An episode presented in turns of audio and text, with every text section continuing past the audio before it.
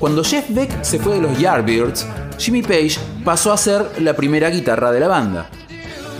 En realidad la única guitarra, porque ya nadie quería ocupar el lugar que antes de Beck había ocupado Eric Clapton. Con esta formación, los Yardbirds grabaron un disco más, pero no pasó nada, y dos de sus integrantes deciden partir.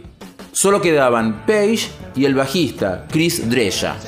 El problema era que tenían que cumplir con un contrato firmado para una gira por los países escandinavos. Page, que antes de entrar a los Yardbirds tenía una muy buena reputación como sesionista, buscó en su agenda y encontró los nombres de algunos viejos compañeros de grabación. Al primero que convocó fue al cantante Terry Reid, pero a Terry no le convenció la idea de ser el nuevo cantante de una banda prácticamente ya separada. De todas maneras, le recomendó a Page que escuchara a un amigo suyo, un tal Robert Plant. Plant no solo aceptó la invitación, sino que además se comprometió a llevar al primer ensayo a John Bonham, un amigo baterista. Todo iba bien, hasta que a los pocos ensayos, Chris Drella decide dedicarse de lleno a su otra pasión, la fotografía, y abandona el bajo.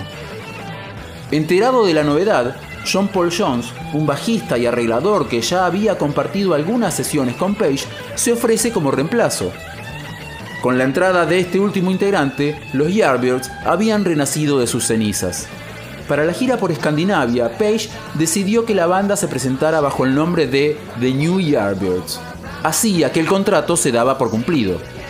A su regreso a Inglaterra se encontraron con Keith Moon, baterista de The Who, quien les comentó que una banda con semejante formación se iría a pique como un Zeppelin de plomo. Fue entonces que adoptaron su nombre definitivo, Led Zeppelin.